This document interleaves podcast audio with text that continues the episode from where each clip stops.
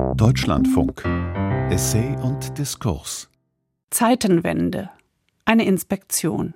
Teil 1 von und mit Matthias Greffrath. Es war kurz vor Mitternacht an einem Abend im Frühsommer 1992.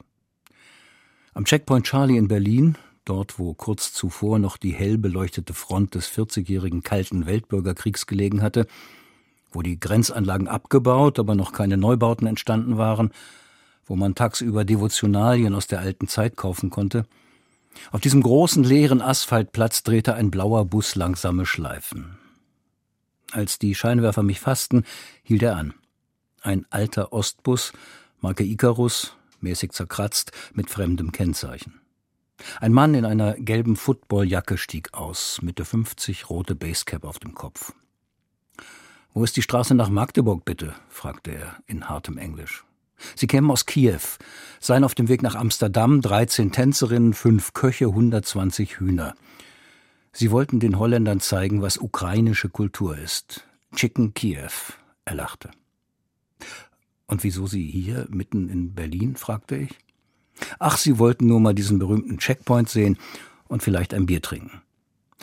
Aber es war alles dunkel und so stieg ich mit dem Ukrainer in mein Auto und lotste den Bus durch die Stadt zur Autobahn.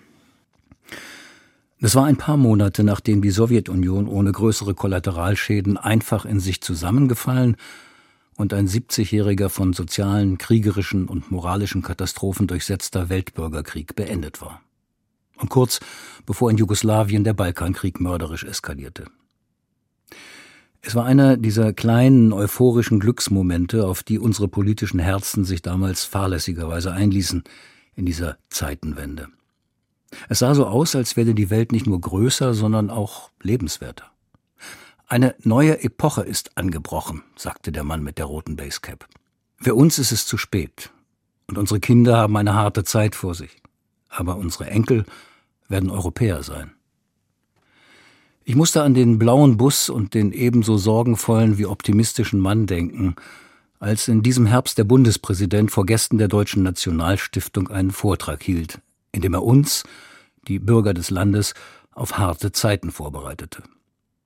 Jeder Mensch in unserem Land, so begann er, jeder, der am 24. Februar aufwachte und die Bilder sah von Raketeneinschlägen in Kiew, von Panzerkolonnen auf ukrainischen Straßen, von der russischen Invasion auf breitester Front.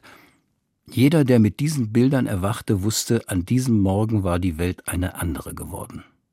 Ein Zeitalter ist zu Ende gegangen und ein neues hat begonnen. Zeitalter beginnen nicht an unguten Morgen und auch nicht in einer Woche. Aber was und wie viel in den Monaten vor dem 24. Februar während des russischen Truppenaufmarschs diplomatisch versucht wurde und was nicht, das bleibt einstweilen in den Schubladen, den Mitschnitten und Köpfen der Akteure.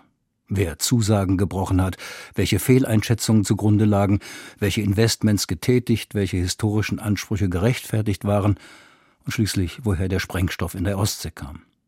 Antworten auf diese Fragen stehen jetzt unter dem Vorbehalt aller Kriegsberichterstattung. Eine objektive Prüfung ist derzeit nicht möglich. Arbeit genug also für Journalisten und Historiker bis in die Mitte des Jahrhunderts. Aber kam das wirklich so unerwartet? 2020 stand die Münchner Sicherheitskonferenz unter dem Motto Zeitenwende. Ihre Experten registrierten eine Schwächung der internationalen Ordnung, den Aufstieg Chinas und die Rückkehr zu einer Machtpolitik, die sich über internationale Normen hinwegsetzt. Dazu kämen die einschneidenden Folgen des Klimawandels und rapide technologische Umbrüche. Deutschland habe sich bislang in einer maßgeblich von den USA garantierten Ordnung eingerichtet und davon profitiert. In einer polarisierten Welt stehe es vor einer schicksalhaften Entscheidung. Entweder gehe Deutschland nun europapolitisch in Führung bei der Gestaltung des Wandels, oder es müsse sich darauf einstellen, dass EU-Europa als Appendix von anderen Mächten dominiert werde. Wie das aussieht, habe ich Anfang 2022 im Fernsehen erlebt. Ich muss gestehen, dass mich auch milde patriotische Schamgefühle überkamen, als der amerikanische Verteidigungsminister nach Kriegsbeginn 40 Kollegen aus Nationen guten Willens auf die amerikanische Airbase von Rammstein einlud und dort unter einer amerikanischen und einer ukrainischen Flagge die amerikanischen Kriegsziele verkündete. Russland so zu schwächen, dass es nicht mehr in der Lage wäre, solche Aktionen durchzuführen. Und im Übrigen eine Allianz aller Wohlmeinenden zu schmieden für diesen und, wie er hinzufügte, für die nächsten Kämpfe. Wie werden sie aussehen, die nächsten Kämpfe? In einer Zeit, in der zwei Atommächte sich anschicken, die Rohstoffe, die Energien und die Märkte der Welt unter sich aufzuteilen, eine dritte ihren Reichtum an Naturschätzen zum Nutzen ihrer Eliten verscherbelt und alle anderen Nationen ihnen darin folgen, sich die letzten Tonnen Öl, die letzten Kubikmeter Gas und die noch nicht erschlossenen Lagerstätten kritischer Metalle zu sichern. Es wäre naiv anzunehmen, dass es beim Überfall auf die Ukraine und in ihrer Verteidigung einzig und allein um die großrussischen Gewaltfantasien eines ehemaligen Geheimdienstmannes geht. Immerhin kontrolliert Moskau beim gegenwärtigen Stand der Front eines der mineralreichsten Gebiete in Europa. Riesige Kohle, Titan und Eisenerzvorkommen, die zu den größten Reserven der Welt zählen. Dazu Lithiumfelder und Gasvorkommen und seltene Erden. Eine Schatztruhe. Direkt kontrollieren Russlands Truppen, so die Meldungen, zurzeit etwa zwei Drittel der Rohstoffvorkommen der Ukraine. 11 Prozent des Erdöls, 20 Prozent des Erdgases, 42 Prozent der Metalle und 33 Prozent der Vorkommen an seltenen Erden und anderen wichtigen Mineralien. Die Jahre vor dem 24. Februar, so erinnerte sich der Bundespräsident in seiner Rede, waren für Deutschland eine Epoche im Rückenwind. Geprägt vom Zusammenwachsen Europas. Es waren Jahre der Friedensdividende. Die Dividende fiel allerdings sehr ungleich aus. Nicht nur der Mann aus Kiew im blauen Icarus-Bus glaubte damals an eine Zeitenwende. Aber die Regierungen in den reichen Ländern Westeuropas haben den Kairos, den hellen Geschichtsmoment, nicht genutzt. Es wurde kein europäischer Aufbruch daraus. Europapolitiker wie Jacques Delors haben die Chance nutzen wollen wollten mit spektakulärer Industriepolitik und Schnellbahntrassen von Helsinki über Belgrad nach Athen, von Lissabon über Berlin und Warschau nach Moskau den Kontinent verbinden, mit einer ansteckenden Vision den westeuropäischen Bürgern etwas abfordern, dachten an einen europäischen Gemeinschaftsdienst für Jugendliche. Aber solche Gedanken gingen unter im Rausch der ökonomischen Landnahmen, der Ausweitung der Märkte für die wachstumserschöpften Westkonzerne, eine Landnahme bis dahin, dass in Warschau die französische Butter billiger war als die polnische. Wer im Osten Europas älter als 40 Jahre ist, der hat diese Zeit nicht vergessen. Um die Jahrtausendwende, als in aller Welt die Proteste gegen den Washington-Konsens, gegen die Entfesselung der Märkte begannen und das heute schon wieder vergessene Wort einer Finanztransaktionssteuer aufkam, da schrieb der US-amerikanische Philosoph Richard Rorty es liegt jetzt an Europa, die Welt zu einem besseren Ort zu machen. Die neue Weltordnung mit ihren Londoner und New Yorker und ein wenig auch Frankfurter Finanzburgen ließ die Märkte wachsen und auch den Wohlstand. Aber die freien Märkte wirkten wie immer. Sie steigerten die Ungleichheit, die zu Hause und die in den fernen Ländern. Und nicht nur das. Die alte Herr-Knecht-Dialektik langfristig herrscht. Wer die Werkzeuge bedient und den besseren Service liefert, die spielte nun auf globalem, vom Eise des Kalten Krieges befreiten Feld. China war der Welthandelsorganisation beigetreten, zunächst herzlich begrüßt mit seinen billigen Rohstoffen und seinen billigen, aber qualifizierten Arbeitskräften. China begann als Lieferant, wurde zum Gläubiger und schließlich zum Investor. Bei Weingütern in Bordeaux richtete das keine größeren Schäden an in der italienischen Textilindustrie und bei sensiblen Technikfirmen schon eher. Aber eine Zeitenwende war auch das nicht. Die Mechanismen von Konzentration und Krise, von Wachstum und Landnahme spielten wie immer im Wechsel von Krise und Boom, nur diesmal im Weltmaßstab. Es war wie aus dem Textbuch von Marx und Rosa Luxemburg. Innovativer als dieser Aufstieg Chinas wurde für die Zukunft und jetzt kann man ruhig sagen der Menschheit, die Allianz von Silicon Valley und Zhengzhou, von amerikanischer Software und chinesischer Hardware, von kalifornischem Marketing und miserablen Arbeitsbedingungen, die in den 90er Jahren des vorigen Jahrhunderts begann. In letzter Instanz sind es die Werkzeuge, die Epochen voneinander unterscheiden und prägen. Die Handmühle, so hatte Marx das poetisch ausgedrückt, ergibt eine Gesellschaft mit Feudalherren. Die Dampfmühle eine Gesellschaft mit industriellen Kapitalisten.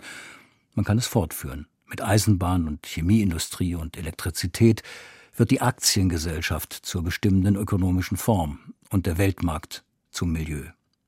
Und nun ist es der digitale Kapitalismus, der buchstäblich alle Lebensvollzüge, alle kreativen Arbeitsvorgänge und Entscheidungsprozesse durchformt und beschleunigt.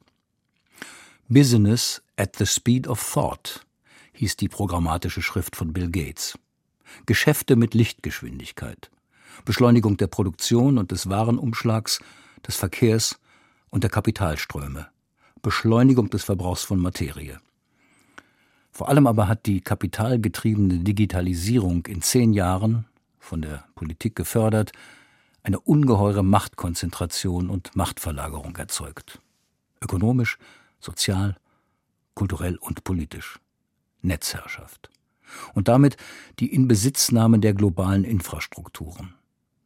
Die horrenden Gewinne von Google, Amazon, Facebook, Apple und Microsoft entstehen nicht länger auf einem Markt, sondern sie resultieren aus dem Eigentum am Markt und an den Kommunikationsnetzen. Überirdisch, unterirdisch, in der Atmosphäre und auf dem Meeresgrund. Da geht es nicht mehr nur um Profite und Marktanteile, sondern das rührt an die Souveränität der Politik, an die demokratischen Institutionen.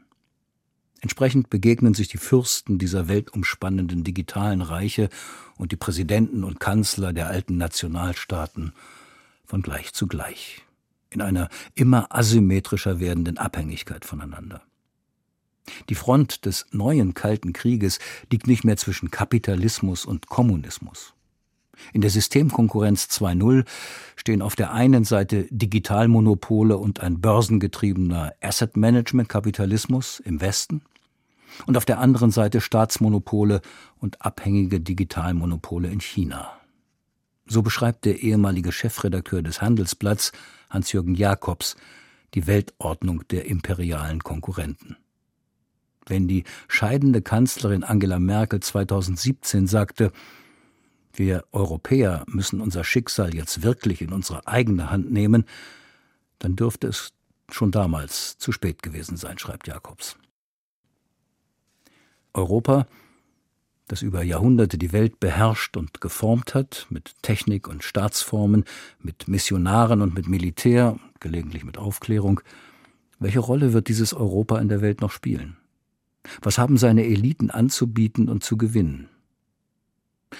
Aber vielleicht steckt schon in dieser Frage ein weiteres Mal eine eurozentrische Überschätzung und eine vage Hoffnung, wenn man diesem in sich uneinigen Europa die Mission zutraut, es zwischen den bewaffneten Großmächten mit den Folgen der großen Beschleunigung aufzunehmen, die von Europa ausging und nun die Weltgesellschaft an die planetarischen Belastungsgrenzen geführt hat. Auf den Highway zur Klimahölle, so der verzweifelte Ausruf des UNO-Generalsekretärs Antonio Guterres auf der Klimakonferenz in Sharm el-Sheikh. Die Beschleunigung auf diesem Highway kann man an den 24 Hockeyschlägerkurven sehen, die Will Steffen und seine Mitarbeiter in Stockholm 2004 zusammentrugen und die inzwischen Tausende von Vorträgen als PowerPoint illustriert haben.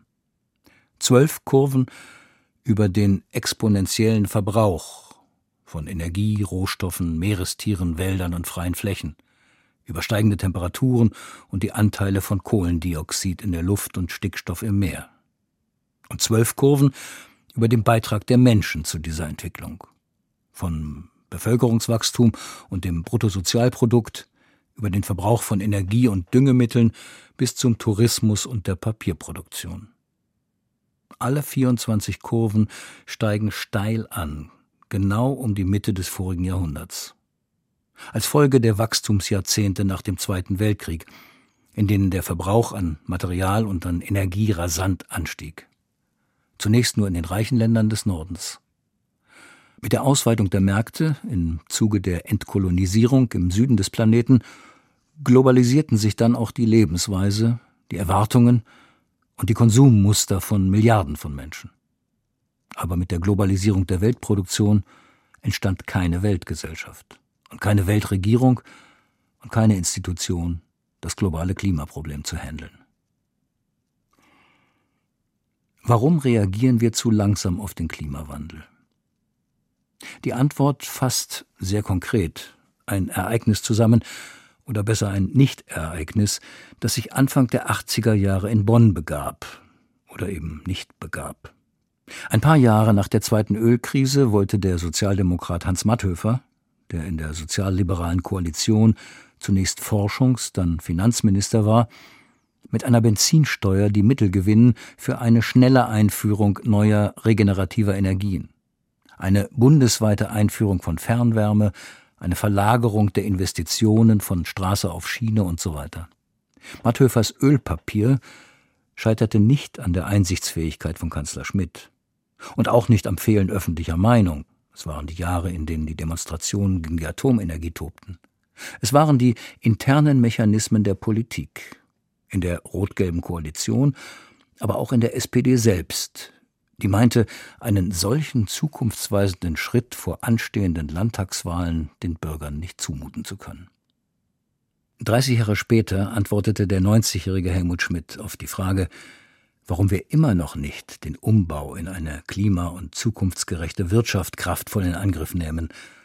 Regierungen, die eine wesentliche Verringerung des Lebensstandards in Kauf nehmen, würden abgewählt. Deswegen tun sie es nicht. Hier liegt einer der eingeborenen Fehler der Demokratie. Kapitalismus und pluralistische parlamentarische Demokratie arbeiten zusammen gegen die Natur. Und mehr noch, das Menschheitsproblem scheint unlösbar, weil wir eben keine Menschheit sind. Die Fotos vom blauen Planeten, die von den Astronauten gefunkt wurden, haben eine Generation gerührt. Das Wort vom Raumschiff Erde die Erkenntnis von der Begrenztheit der Ressourcen popularisiert. Vom Mond aus gesehen und im abstrakten Begriff sind wir eine Menschheit. Auf dem Boden der Interessen und Tatsachen leben wir als Nationen und Nutznießer, Täter und Getriebene, Reiche und Arme, Ausbeuter und Ausgebeutete. Als Alte und Junge, Produzenten und Verbraucher, Nordländer und Südländer, ihrer aller Repräsentanten kommen alle Jahre wieder auf den großen Klimakonferenzen zusammen und am Ende bestimmen jedes Mal diejenigen das Tempo, die am wenigsten ändern wollen. Und das ist zu langsam für den Richtungswechsel der Nottäte. Denn es geht um einen Richtungswechsel. Das ist ein präziseres Wort als Zeitenwende. Richtungswechsel in der Evolution der Weltgesellschaft. Was wir Neuzeit nennen, war eine Ausweitung der Horizonte und der menschlichen Macht. Landnahme, Steigerung von Produktion und Konsum, Eroberung neuer Territorien, Entwicklung immer neuer Bedürfnisse, Kolonienbildung, Beschleunigung, Hinausschieben aller Schranken, der inneren und der äußeren, bis an die bezifferbaren Grenzen der materiellen Belastbarkeit und Bewohnbarkeit des Planeten. Anthropozän, sagen heute die Geologen. Da ist mehr menschlicher Stoff auf der Oberfläche der Erde als Restnatur.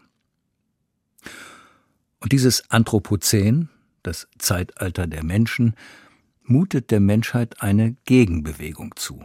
Rücknahme, Anpassung, Begrenzung, innere Kolonisation, ökonomischen Umgang mit Ressourcen, Entschleunigung.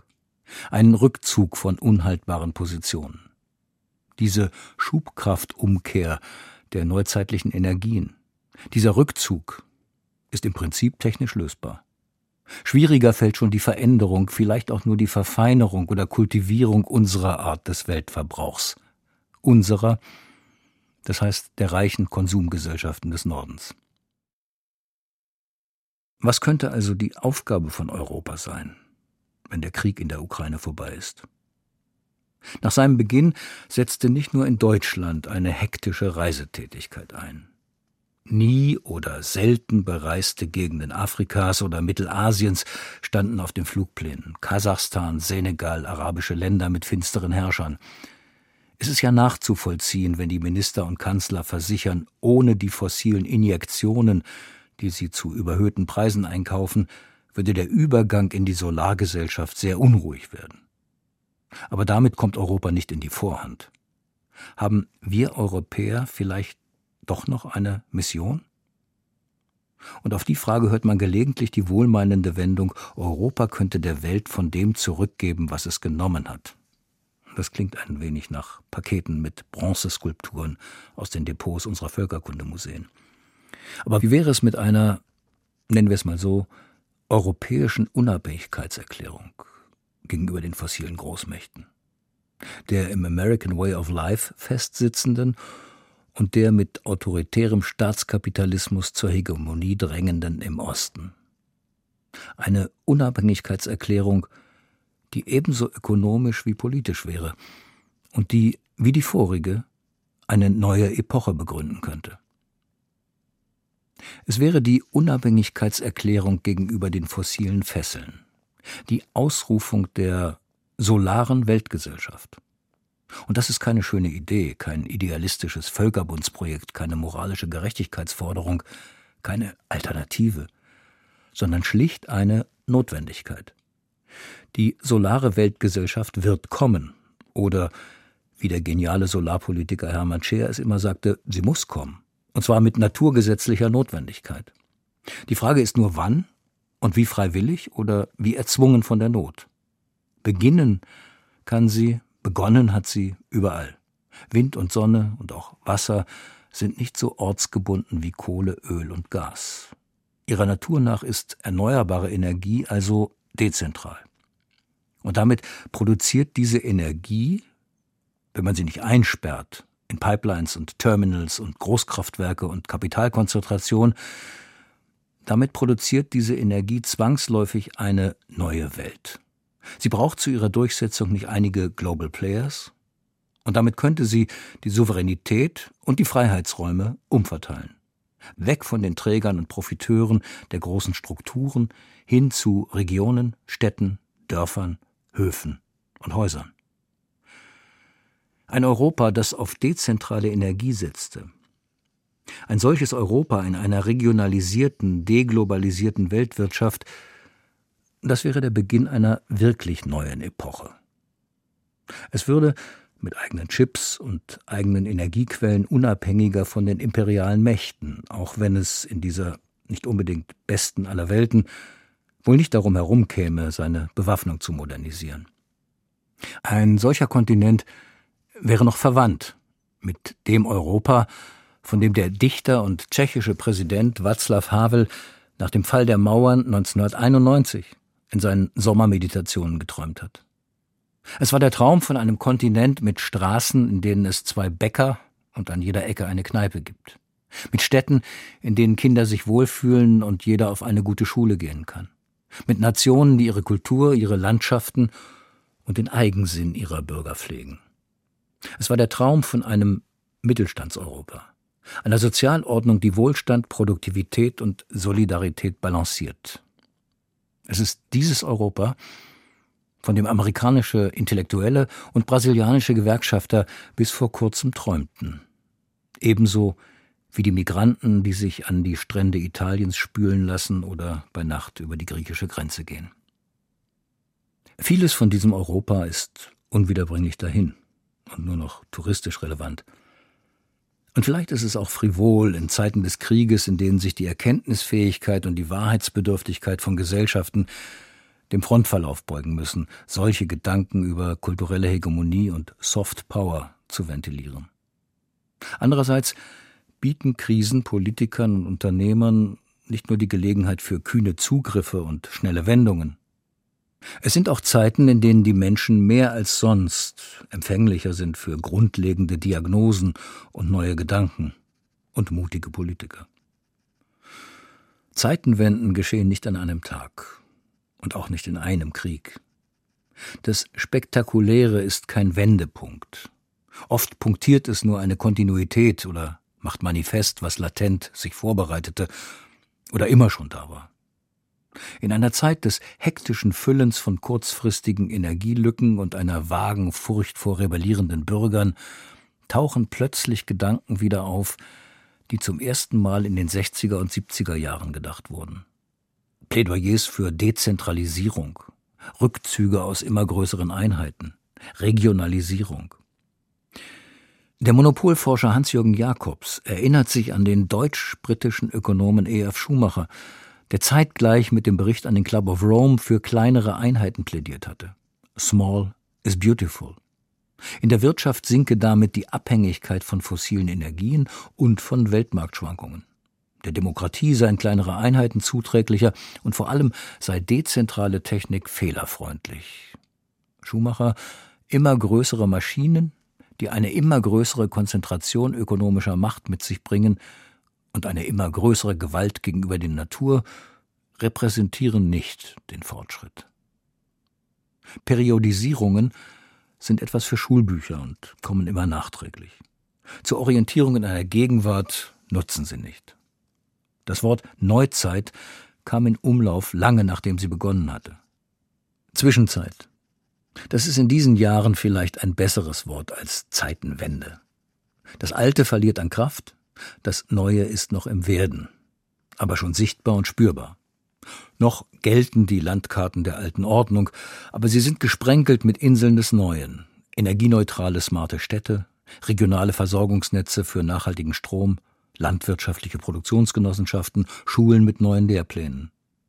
Die Karten unserer Gegenwart werden umformatiert von Agenten der Veränderung. Besetzer von gefährdeten Wäldern, Anwälte, die gegen Monopole kämpfen, Kaffeefirmen, die Fairtrade-Abkommen mit afrikanischen Kleinbauern schließen, Studentinnen, die vor dem Verfassungsgericht für bessere Klimapolitik klagen, Politiker ohne Angst vor Gelbwesten, Veganer und Vegetarierinnen, Sozialunternehmer und harte Verhandler auf Klimakonferenzen und natürlich Ingenieure, Ingenieure und dreimal Ingenieure. Zwischenzeiten sind Parallelogramme von Millionen von Kräften.